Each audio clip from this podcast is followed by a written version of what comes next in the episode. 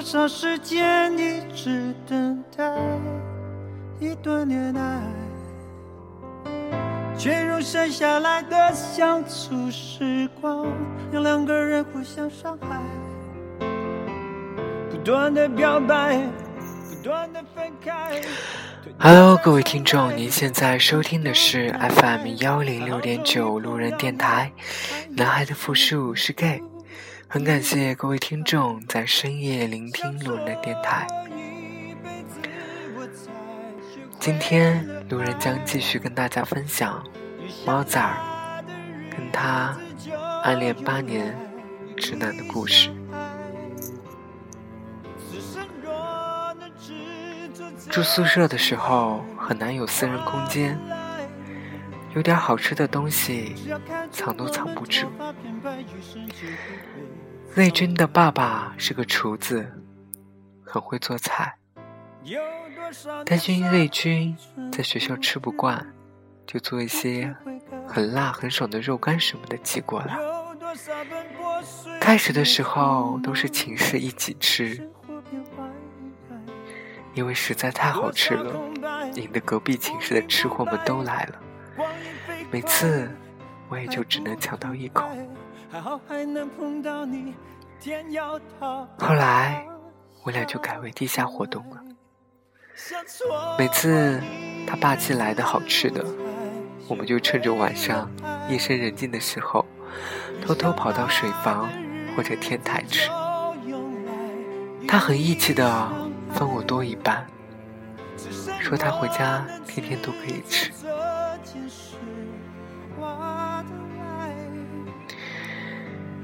南方冬天冷得刺骨，又没有暖气，洗衣服很麻烦。我俩都不敢说是洁癖，但是比抠脚大汉实在是好太多了。共用的洗衣机可以用来洗各种奇葩的东西，所以哪怕再痛苦，我还是坚持手洗。魏军在家里过惯了养尊处优的日子，自理能力弱爆了，所以我主动担当了洗他衣服的任务。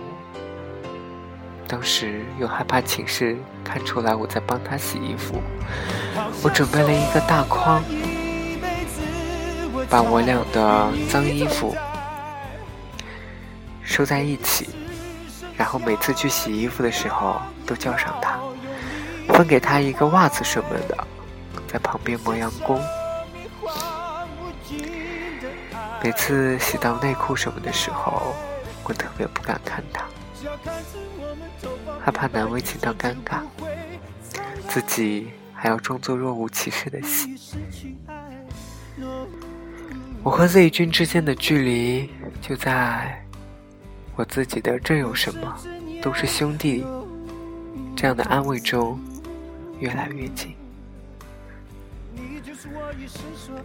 过年回家最可怜的就是排队买票，我们这种偏远到需要转车的学生就更苦逼了，因为学校不给代买，我和 Z 君通宵到凌晨三点，然后去火车站排队。人很多，苦逼的学生更多。排票的长龙一直延伸到火车站广场的尽头。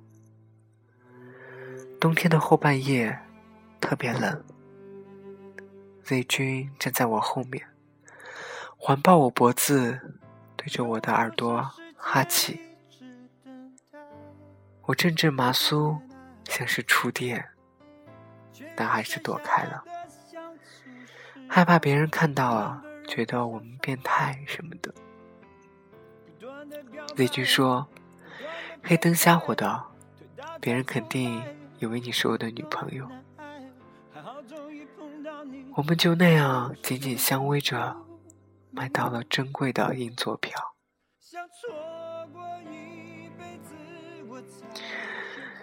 Z 君很喜欢小狗。寒假里，QQ 里跟我说开学要养一个。开学第一周，我们就买了一只泰迪，很小，很可爱。养起来却不那么容易，晚上总是叫，影响到了别人，被反映到了宿管那里，宿管要没收。那是 Z 君第一次暴走，差点儿和宿管起了肢体冲突。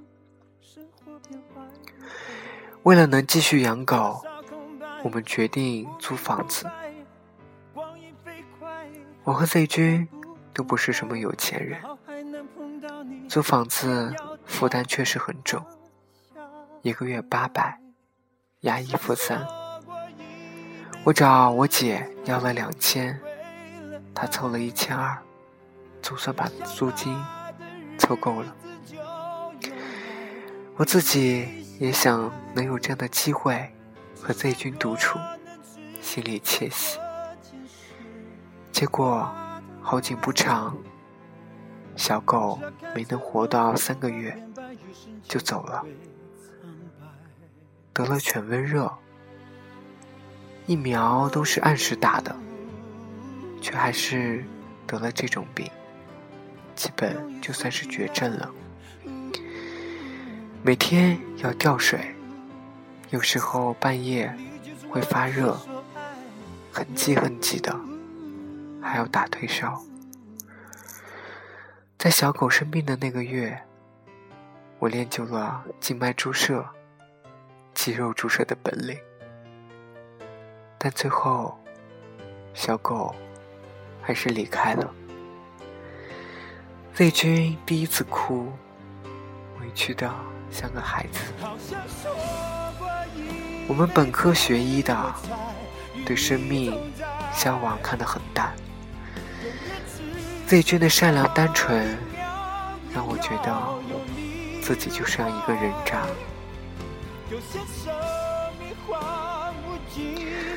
Z 君的学习烂到爆，化学白痴，从无机到生化一路挂了过来，却从来一副玩世不恭的姿态，毫不介意。后来，Z 君耍传奇。中毒太深，到大三的时候，累积的挂科科目已经很多了。开学同学聚餐，他意外的喝多了。回去的时候，他抱着我哭，说他自己真是不争气什么的，害怕被退学。我当时就下定决心。拿出提携玉龙为君死的姿态，替他摆平这些。我胆子很小，从没想过自己会做替考这件事情。但是为了 Z 君，我也是拼了。第一门课是有机化学，Z 君说不让我去，让我自己再想想办法。我执意要考，期间争执不断，就那样紧张的考了第一次。这以后就一发不可收拾，无机、分析、药理、生理、生化，我成了 Z 君的专职枪手。后来大四还给他考了一次四级。魏军有个死党，在山东读大学，生化挂得很惨。我和 Z 军连夜坐火车去 S 大，专程去考试。想想那时真的很疯狂，无悔的疯狂。后面发生的事情，应该。就是这段感情的转折了。Z 君在大三下学期谈了恋爱，妹子也是重庆的，外军的一个朋友，刚来合肥上班，认识的过程很简单，也不是重点。最让我崩溃的是，我以为 Z 君是我的同类，以为他和我有一样的性取向。我不相信他只是把我当死党。那天，我们几个人在 KTV 耍，他就那么跟女孩表白了。当时我以为他是胡闹开玩笑，回去的路上我就像个傻逼，知觉全无，差点被车撞，也没有反应过来。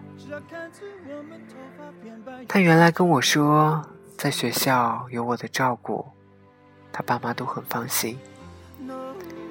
他原来说过，要是我是女孩，肯定娶我。我他妈的就是一个傻逼。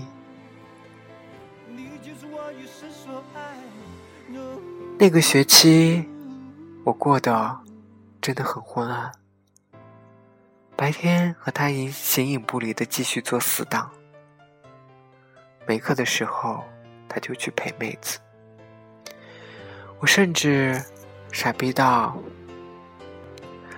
为了抢回他，都有百般讨好的意味。后来妹子回重庆考试，走了一个月，内军就手机不离手的煲电话粥。我真的绝望了，我怎么可能从女人手中抢得一个直男呢？真不敢相信，Z 君，你居然是直男！去你大爷的直男！妹子再回来，Z 君决定和妹子同居过日子。他向我借房租钱，我想都没想，把卡里所有的钱都给他了，甚至都没有数一下。我很麻木，我很心烦，根本不想再看到那个妹子。雷军在外面和妹子卿卿我我的这几个月里，我真是所衣节食，因为所有的钱。都给他了。妹子有了新欢，Z 君很受伤，拼命想挽回。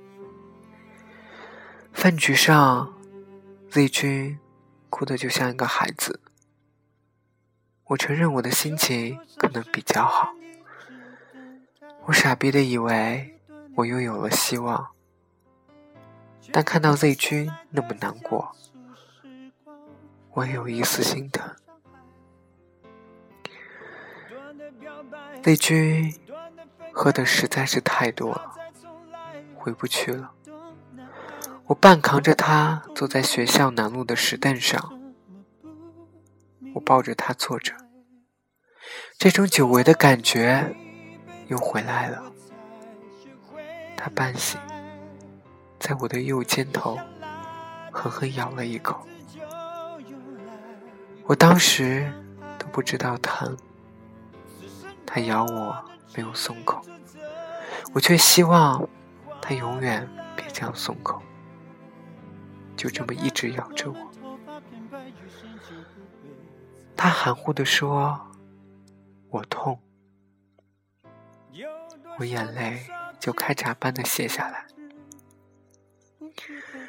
多想告诉他，我更痛。可是，你不懂啊。为了帮 Z 君挽回妹子的心，我决定试一试，凑了一千二，买了 Veromoda 的一个女生小披肩，交给 Z 君。Z 君对我说了声谢谢，这是第一次，他对我说谢谢。但我的心已千疮百孔，可以说真的没地方再受伤了。妹子最后还是走了，骗了 Z 君的钱，还有我忍痛买的披肩。之后，Z 君又和我形影不离的厮混在一起，但我危机感很重，讨好的样子，自己都想抽自己。各种专业课考试，绝对毫无比留的传递小抄，生怕他考得比我低，甚至铤而走险给他过了四级。Z 君和我的各种亲近，我只觉得他表达的情感的方式很特别，不再把他当做同类，但是。吃醋的频率更高了，我就像个疯子一般，男生女生只要和 Z 君说话，我都提防，都视为敌人。我自己反而也放得开了，跟 Z 君各种大尺度玩笑，反正只要他不拒绝，我做什么都可以。大五住院实习，我俩一直在一起，各个科室的轮换。他说准备在合肥找工作，我们这个专业不想做外科，就业不乐观，进医院的可能性很小，很多本科生都选择销售类的工作。我下定决心考研就考本校，为的是能和他在一个城市。实习期间又有各种愉快的回忆，研一也是在一起的。我傻逼的想，只要能每天和 Z 君在一起，我就能抓住永恒的幸福。好景不长，研二的时候，Z 君。在换了第 N 份工作以后，终于还是放弃了，决定回家。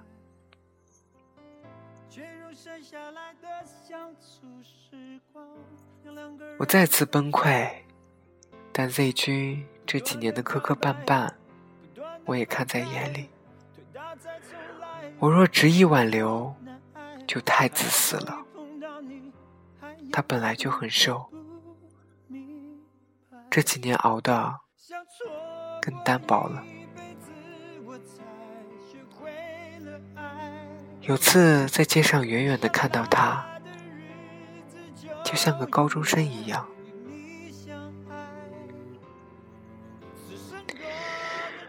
我很忙，实验室里的任务也很重，就算尽力的照顾他，也不及。家里照顾他的好。研三毕业答辩后，本科同学聚会魏军来了。我盼了不知道多久，终于又见到了 Z 君。和他去了杭州玩了几天，每晚在在宾馆睡，还是像以前一样亲密。他说自己的工作没有什么前途，还想要去重庆市区。可是家里压力很大，也不希望他再重新开始。家里也给介绍了女朋友，刚开始 Z 君还是很喜欢的，时间长了就觉得过不到一起。魏军说：“你怎么不是个女的呢？”我就想找个你这样的。他说这两年经常梦到我，我很凌乱，心乱如麻。我想跟他说，只要他愿意，我愿意舍弃一切。我愿意背负一切和他过，始终没能说出口，他是个孝子，我不能伤害他。魏军走的前一天晚上，我们压马路，一路拉着他的手，真的不想分开，求他背了我一次。我不知道对于他来说是不是表白，但我已经用我的方式告诉魏军，我爱他。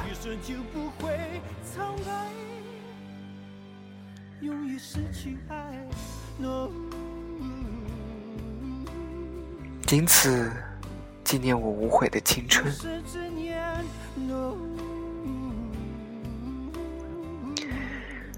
这就是我一生所爱的人，Z 君，你是我的一生所爱。